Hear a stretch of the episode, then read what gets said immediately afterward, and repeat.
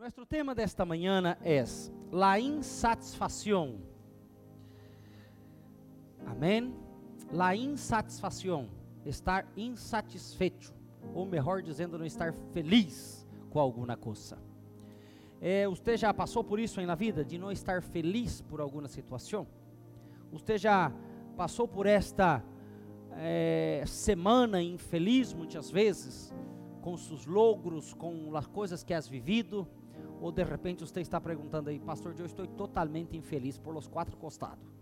Pero não, creio que não é essa infelicidade que nós vamos falar hoje, desta felicidade emocional, pero vamos falar melhor de uma felicidade espiritual. Essa que provém de lo alto.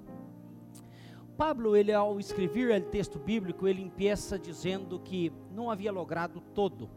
E quando nós outros miramos a vida deste homem, a história deste homem, a história das 13 cartas escritas, e todavia há pessoas que dão que ele também pode haver escrito Hebreus, pero não há nenhuma segurança, não há nenhum firme que diga que ele ha escrito Hebreus, não é verdade? Então nós outros derramos aí no aire, pelas suas cartas vemos a um homem que aparentemente, espiritualmente já estava completo, já estava sem necessidade de nada mais. Era um homem que, segundo a própria Bíblia disse, seu próprio testemunho, tinha praticamente todos os dones, todo de Deus se manifestava através de ele.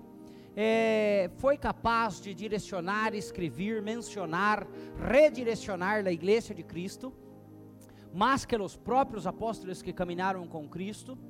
Pero quando chegamos a este patamar aqui, a este capítulo bíblico, a estes versículos del 12 ao 21, nós outros podemos ver que, mesmo sendo ele um décimo terceiro apóstolo, não é 13, porque foram os doze del Senhor, e ele se considerando o menor dentre todos eles, ele chega à conclusão que ele não havia hecho todo. Ele chega à seguinte conclusão que todavia ele não era completo. E vemos a um homem insatisfeito. Vemos a um homem que que não é que ele estivesse insatisfeito com Cristo, ele está feliz com a obra de Cristo. E ele habla isso no capítulo 1, no capítulo 2 e hasta mesmo no capítulo 3, do versículo 1 ao versículo 11. Ele disse que a hora aí no verso 7, ele diz que mas o que para ele era lucro, ele passou a considerar por perda por causa de Cristo. Ele demonstra toda a felicidade com Cristo, mas toda a insatisfação consigo mesmo. E é essa insatisfação que eu quero falar nesta manhã. E para começar contigo, muitas vezes podemos pensar, que, que pensamos sobre nós outros? Será que somos felizes com a vida que levamos? Você é espiritualmente feliz com o que vives até agora? Você está, você se sente completo com o que espiritualmente é até o presente momento de sua vida espiritual? Porque muitas vezes queremos ser completo material, queremos ser completo é, emocional, mas será que somos completos espiritualmente? Se eu te pergunto hoje aqui, é nesta manhã, sem que alguém te deu uma nota, agora estamos em fim de curso de nossos pequenos, estamos, o curso está acabando eles agora começam a recorrer as notas, os padres que han visto que os hijos han aprovado estão saltando de alegria, estão felizes, pero aqueles que os hijos quedaram para setembro, quedaram para depois, estão tristes, preocupados, que vamos fazer com esse ninho, que não aprova, que solamente dá problemas, e é um investimento todos os anos, pero não sai de aí, o que vamos fazer com ele? Agora eu te pergunto a ti espiritualmente, que diz sobre você? Você é sobresaliente? Você é regular? Você é bueno? Você é muito malo espiritualmente? Que vida tienes delante de Deus? Como vê? Como, como pode mirar sua própria vida diante do Senhor? Em um tempo como este, aonde acabou a pandemia e acabou, entre comillas, não quer dizer, as coisas se vão relajando aí um pouco mais, a gente está desesperada, pero desesperada e até muitos cristianos muitas vezes preocupados as mulheres que biquínis vão utilizar na praia, se comprou, se não tem, se tem, se não tem, preocupados com seu dia de manhã, se aonde vai de vacações. Esta semana compartilhei com um irmão e dizia para ele assim: muitos passaram todo o ano desempregado, começaram a trabalhar ayer, mas já estão preocupados com as vacações. É verdade ou não é? E reíamos nós outros dois sobre esse tema, porque, quer dizer, ayer começamos a trabalhar, mas já queremos vacações agora outra vez. Esse é o pensamento aqui. Então, então que, que tipo de vida? Será que nos preocupa? Muitos pastores chegaram a pensar, pastor, depois que acaba essa pandemia, os templos vão llenar. Não, a gente está em todo lugar, menos nas igrejas. Pare para pensar, é verdade. Está dando trabalho resgatar os que antes veniam e que agora han errado de venir. É uma situação que todos os pastores hablam. E aí profeta daqui, profeta de aí, profetiza de aí. São profecias vazias. Mas será que nós outros aqui como igreja hoje estamos preocupados com nossa vida espiritual? Será que nós outros estamos preocupados com aquilo que queremos viver delante de Deus de verdade? Será que estamos preparados para encontrar com Cristo amanhã? Se for o caso. Pastor, você está falando de morte? Sim. Estou falando de nos encontrar com Cristo amanhã. Será que estamos nossas vidas preparadas? Será que estamos tendo um sobresaliente desde o cielo? O Senhor nos mirando dizendo: aí vai um servo que é sobresaliente. Ele se sobressale, ele é bueno, ele serve, ele é fiel, ele é justo. Pablo tem esta preocupação. Ele está preocupado com estas coisas. Eu sei que você já escutou muitas mensagens em esse texto, falando sobre suas conquistas particulares, sobre suas conquistas emocionais, sobre suas conquistas materiais. Mas não é disso que o texto está falando. O texto está falando sobre vida espiritual. O texto está falando sobre crescimento espiritual. E essa é a finalidade desta carta do amor. É a carta de Filipenses, é a carta do amor.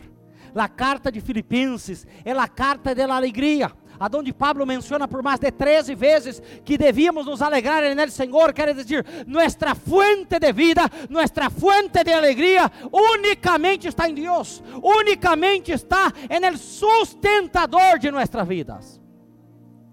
Agora esse homem chega en el verso 12 del capítulo 13 e nos traz algo novo, algo distinto dizendo que ele mesmo, demonstrando não ser completo, demonstrando que a ele faltava coisas, a ele faltava coisas extraordinárias. Que no caso de estar insatisfeito, feliz com Jesus, satisfeito com a obra de Jesus, mas insatisfeitos com o mesmo. Sabe qual é o nosso problema muitas vezes, amados? Que muitas vezes nós temos nossas vidas em um pedestal e pensamos que estamos maravilhosamente genuos. Pensamos que conhecemos a Deus por completo, quando em verdade estamos lejos dele. Aí está o problema. Quando deveríamos nós outros buscar um pouco mais, dentro dessa insatisfação que existe dentro de nosso coração, amar a Deus, buscar de Deus, entender como ele está dizendo aqui, eu estou sendo aperfeiçoado, eu estou buscando andar com Deus, eu quero crescer, eu quero avançar. Ele disse no verso 13, ele disse: Hermanos, eu mesmo não considero haverlo alcançado. Haverlo alcançado, quer dizer, devo prosseguir por alcançar ele está dando um testemunho de sua própria vida, um testemunho de sua própria casa, de lo que ele mesmo estava fazendo. Amado, lo que nos vai quedar para toda a eternidade é nosso encontro com Jesus e uma vida espiritual. O que nós outros necessitamos hoje é ver em nosso coração e começar a, a esquadrinhá-lo, a vê-lo corretamente e buscar ter uma, uma santa insatisfação em nossas vidas para começar a crescer outra vez, para começar a multiplicarmos outra vez, para começarmos a chegar à presença de Deus outra vez. Porque o crescimento espiritual é para hoje, não é para amanhã. O acercar-se a Deus é para hoje, não é para amanhã.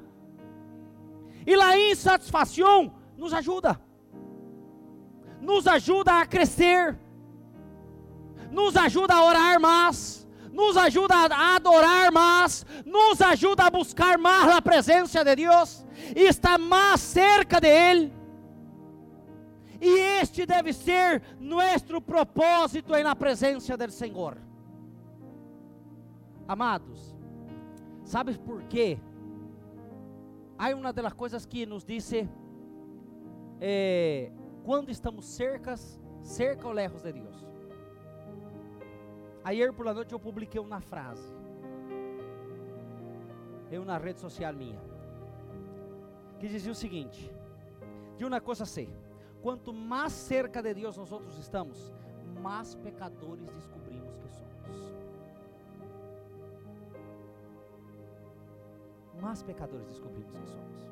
Você sabe por que, que tu não vês os, os pecados em tua vida? Porque estás lejos de Deus. Lutero dizia isso. Jonathan Edwards dizia isso. Os grandes predicadores diziam isso do século passado. Muitos grandes predicadores das redes sociais hoje não dizem esse tipo de coisa. Porque sabe que há muitos não permanecerão na igreja quando veem estas coisas. Agora, há uma coisa: todas as vezes que você se acerque mais a Deus, mais pecador você verá que eres, mais defeito verá que tienes.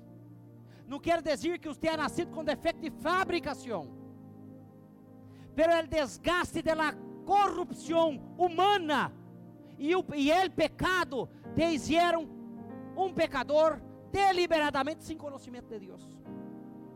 Quanto mais cerca de Deus estás, mais saberás que tu és imperfeito e que tiene uma enorme necessidade de Deus. Amados, é claro uma coisa: que quem busca a Deus, mais sede de Deus ele terá de buscar. E quem menos busca a Deus, mais lejos de Deus ele vai começar a caminhar. Essa é a grande verdade. É por isso que devemos estar insatisfeitos com o que temos hasta agora, com o que somos hasta agora, com o ministério que temos hasta agora, com os dones que temos hasta agora, se é que algum dom de Deus se está manifestando em nossas vidas. Nos acostumamos a viver assim. Isso se torna pecado muitas vezes. Porque nos está quitando dela, dela, dela bendição, nos está quitando de estar mais cerca do Senhor. É tempo de começar a chegar cerca de Jesus, acercar-nos a Ele, sentir seu perfume. O perfume de Cristo é algo que exala, é algo que, que alegra o ambiente. E se tu diz, pastor, que perfume é esse? É o perfume do Espírito Santo, é o seio do Espírito Santo. Que quem está cerca dele, quem está juntito dele, sente esta alegria, sente este prazer. Pablo era este homem que aparentemente, e segundo o que vemos e lemos hoje, um varão completo, pero se sentia imperfeito insatisfeito. Estava infeliz, feliz com Jesus, mas infeliz com ele mesmo.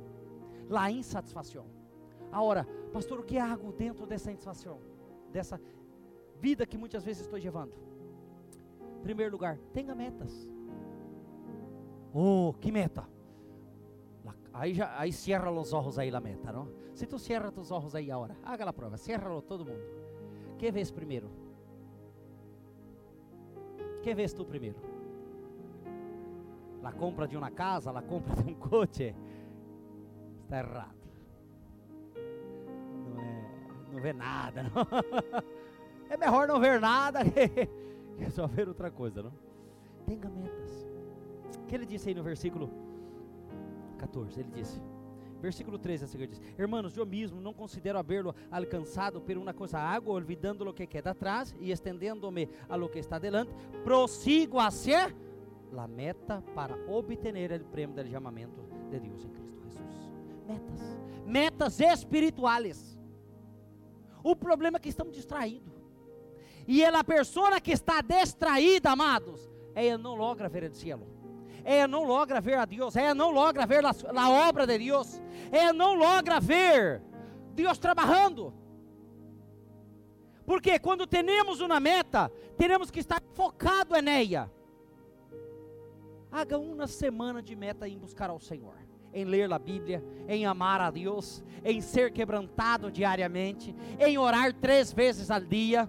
Já verá quantas coisas surgirão para distrair-te, para sacar sua atenção desse projeto. Diga assim: esta semana quero ler tal livro bíblico e quero orar três vezes ao dia.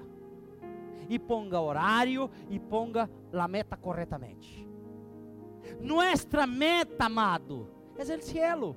Nós outros necessitamos, como igreja, estar focado em nas coisas que provêm do alto, em nas coisas que provêm de Deus. Quando Pablo habla desta meta, ele não está falando de coisas terrenais e visíveis, coisas materiais e literais, mas ele está falando de quê? Del amor que ele tinha por la presença de Deus. Que ele estou comigo aí no versículo 20. Qual é a meta dele? Ele disse: Mira, porque nossa cidadania está em los cielos, de donde também ansiosamente esperamos a um Salvador o Senhor Jesus Cristo. Qual era a meta deste homem? Qual era a esperança de Pablo? Ver a Cristo, estar com Cristo, andar com Cristo, ter o olor de Cristo, o perfume de Cristo, aleluia. Que é melhor que a Chanel, que é melhor que qualquer outra marca, é o perfume de Cristo contagia. Ah, meu irmão, exala por todos os lados, transforma, libera e te hace sentir totalmente distinto te hace sentir distinto.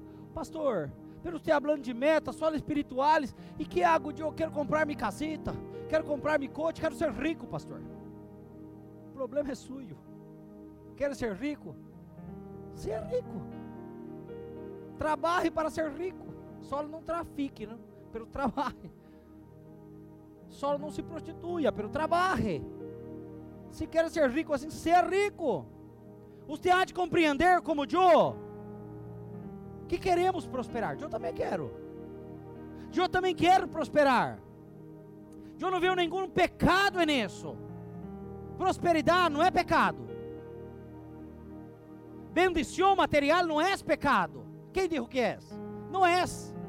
O problema é o seguinte: se tu eres uma mulher de valor, um homem de valor, no sentido de que tener a riqueza e governar a riqueza. Você tem que ser capaz de ser rico e governá-la. Presta atenção. E governar a riqueza. Porque o contrário de isso é o seguinte: que a riqueza te governe. O dia que a riqueza governar tua alma, governar tua vida, você estará perdido. E é facilmente, você pode estar abrindo uma porta para perder tudo.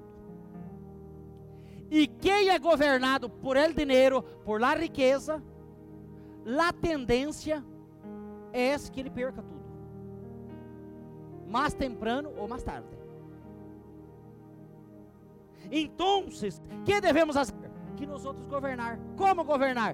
Levar todo o que somos e o que temos e o que queremos a los pés de Cristo.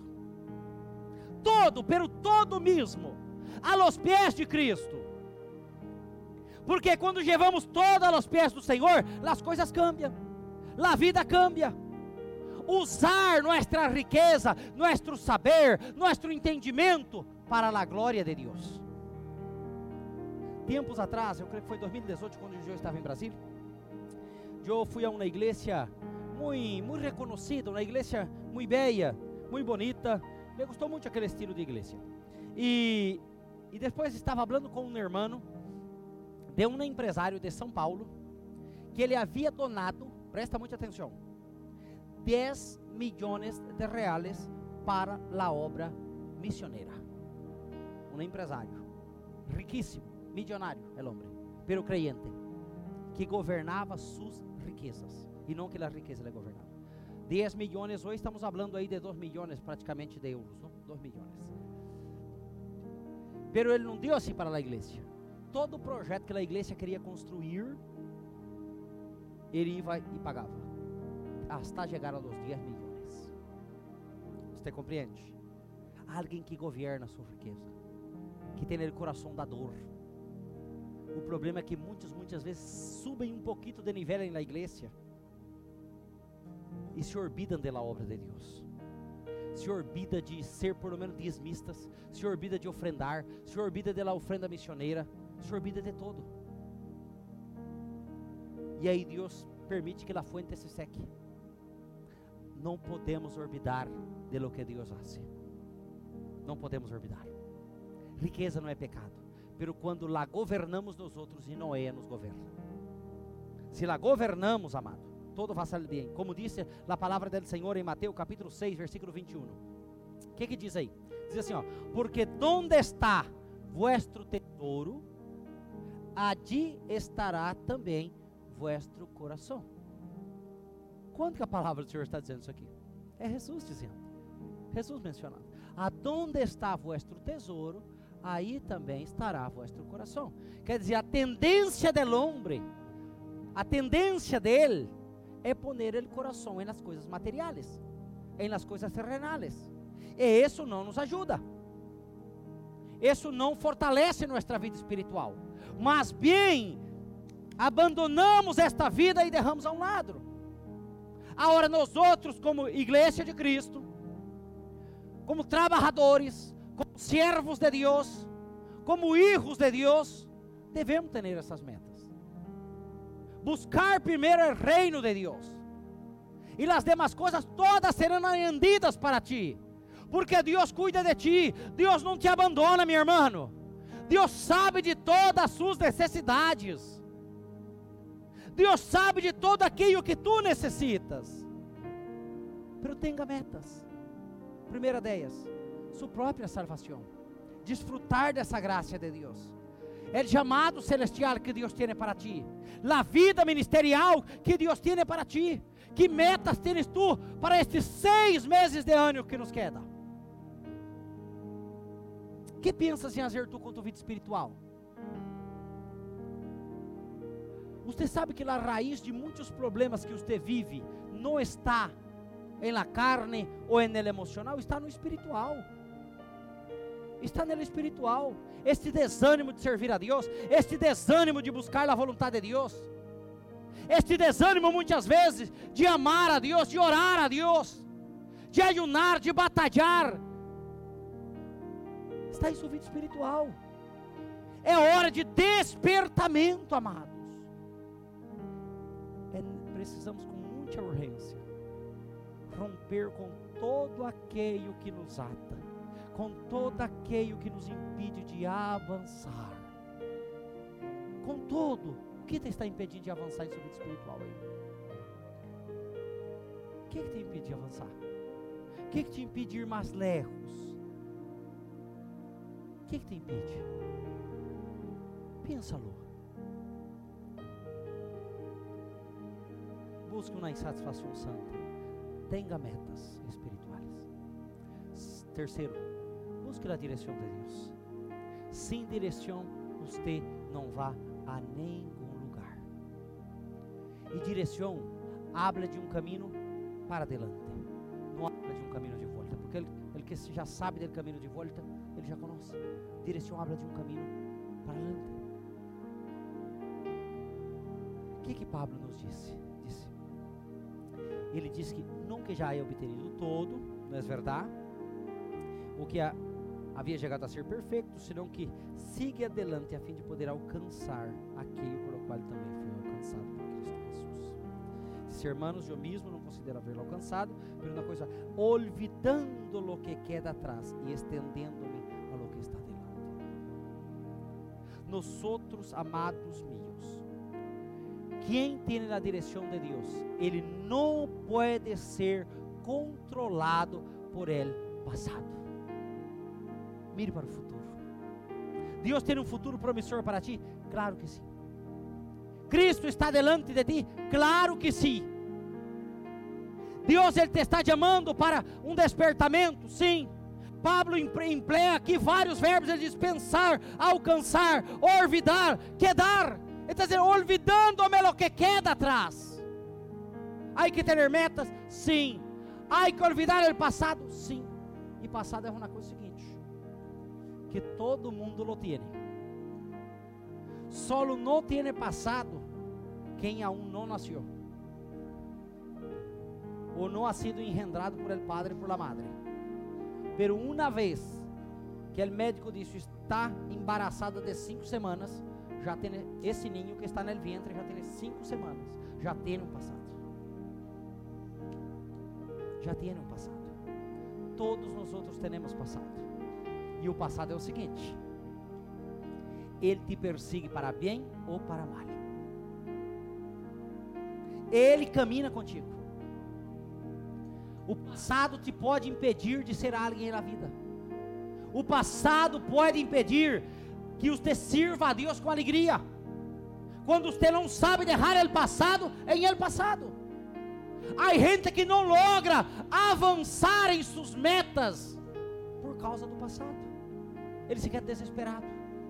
Lo persigue de uma tal maneira que não permite avançar. Por que que Pablo ele vai dizer assim, meus irmãos, versículo 13 aí na última parte diz: olvidando-me lo que queda atrás e estendendo-me lo que está delante. Pablo tinha um passado duro. Que passado, pastor? Quem era Pablo? Não era Saulo de Tarso? Quem era Saulo de Tarso? A história da igreja diz que Saulo de Tarso era perseguidor da igreja. E como perseguidor, ele apaleou a muitos, ele entristeceu a muitos, ele isso com que muitos negassem o nome do Senhor.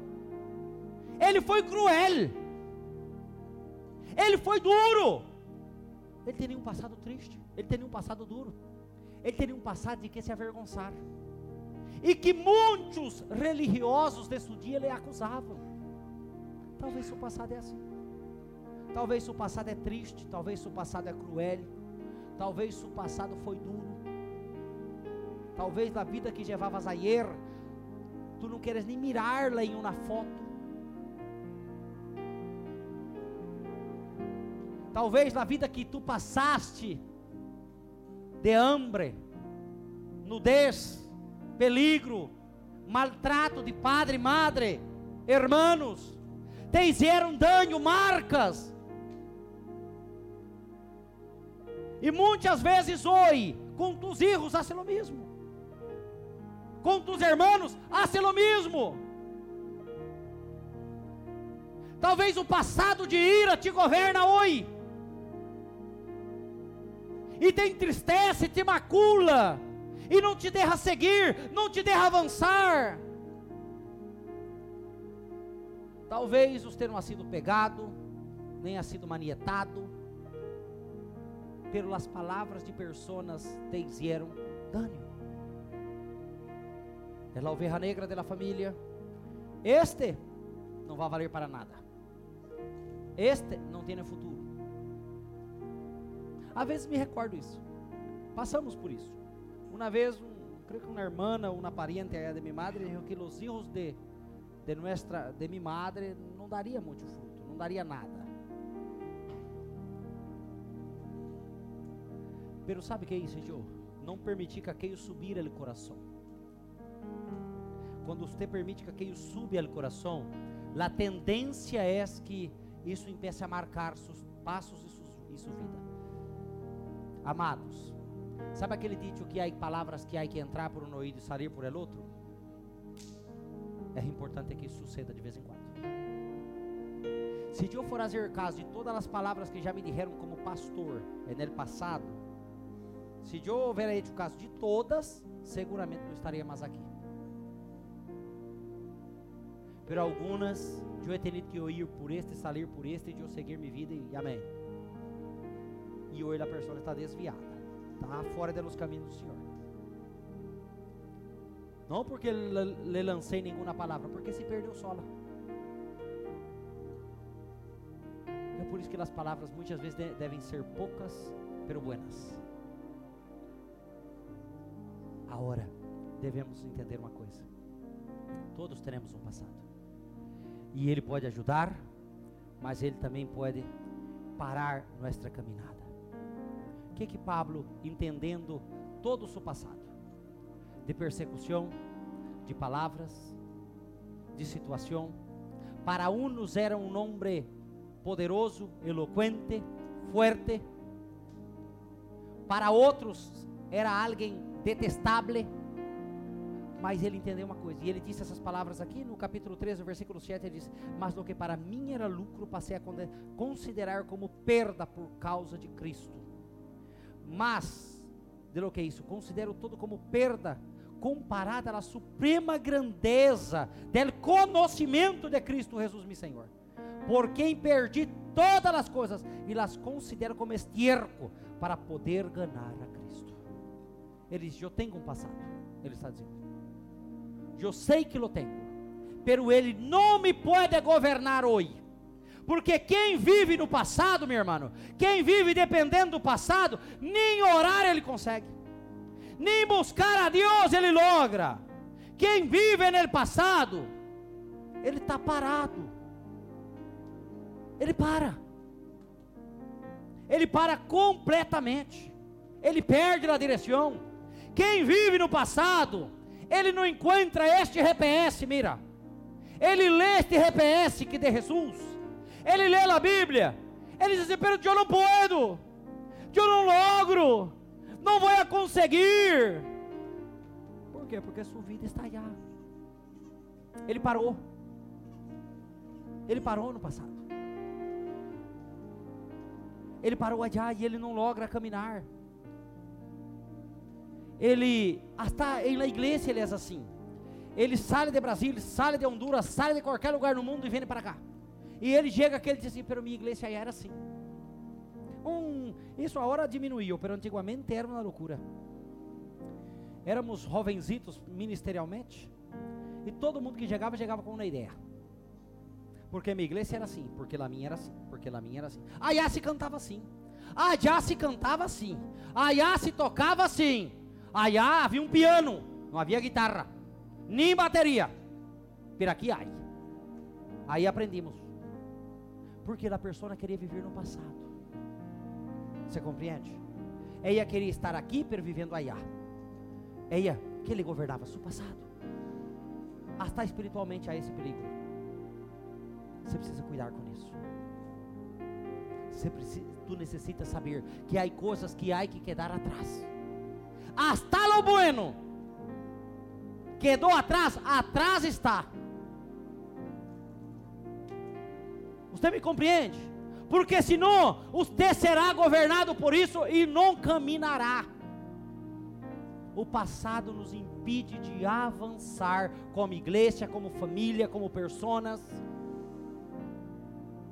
É o mesmo, amado, que um matrimônio que houve um adultério de uma parte ou de outra.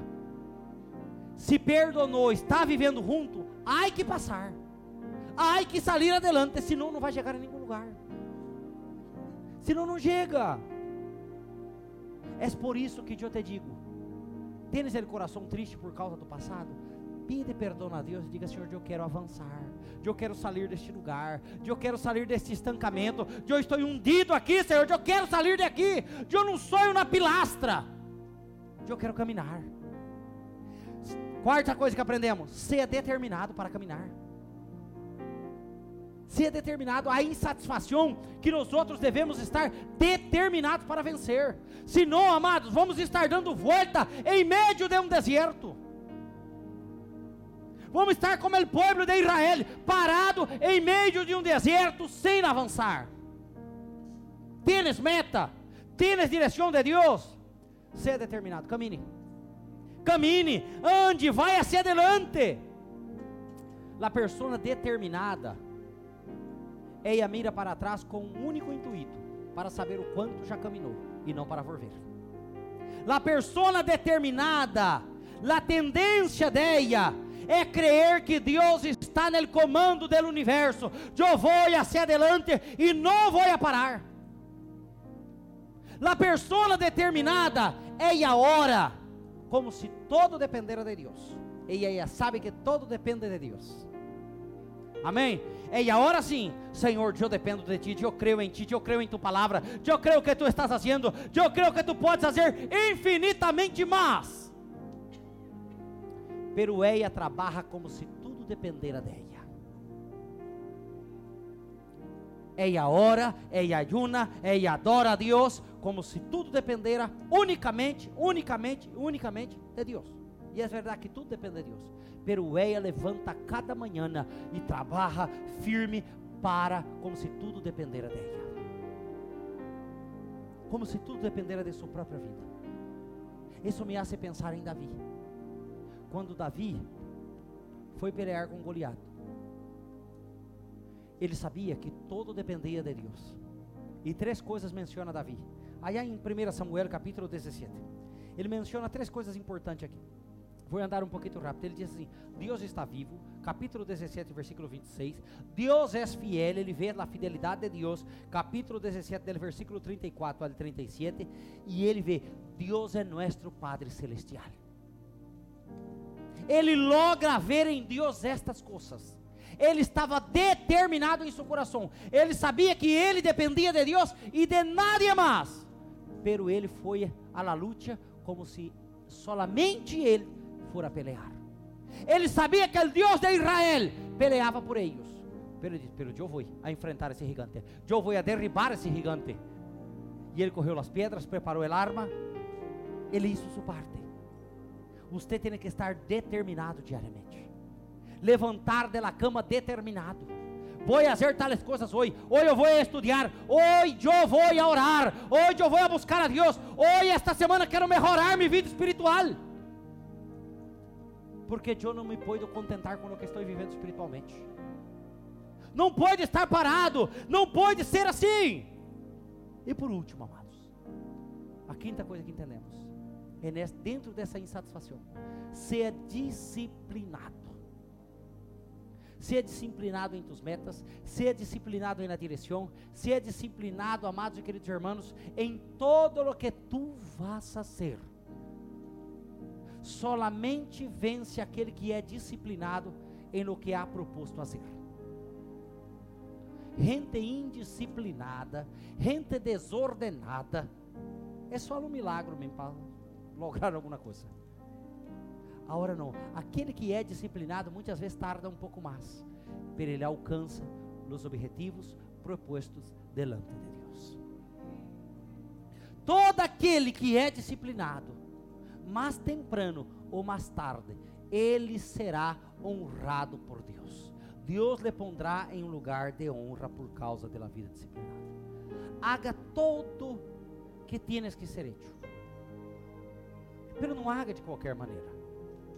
Haga as coisas corretas de la maneira correta. O disciplinado ele é assim. O disciplinado, ele tem hora para tudo. Recorda a proposta que tem? Que livro bíblico vas a ler esta semana? E quantas vezes vas a orar por dia? Como Daniel, três vezes? Cinco vezes? Uma vez? Naquele momento, naquela hora, naquele dia proposto? Essa é a meta sua. Hágala, cumpra-la. Ordene as coisas para que assim seja. Ordene. Ordene tu marcha diária para que assim seja. Vamos dizer, tu sabes que tem que entrar no trabalho às 8 da manhã, vai sair às 6. Vale, este horário está corrido. Este horário não tem tempo para nada. Estarás trabalhando. Esse trabalho na empresa tem que ser disciplinadamente bem, para cumprir todas as horas corretas. Quantas horas te queda? Ah, eu me tumbo para dormir, deu 10 e meia, 11, às 6 da manhã. Te dá tempo às seis da manhã levantar e orar? Ler o texto bíblico? Aprender? Pastor, isso vai fazer diferença em minha vida? Vai fazer uma diferença tremenda espiritualmente.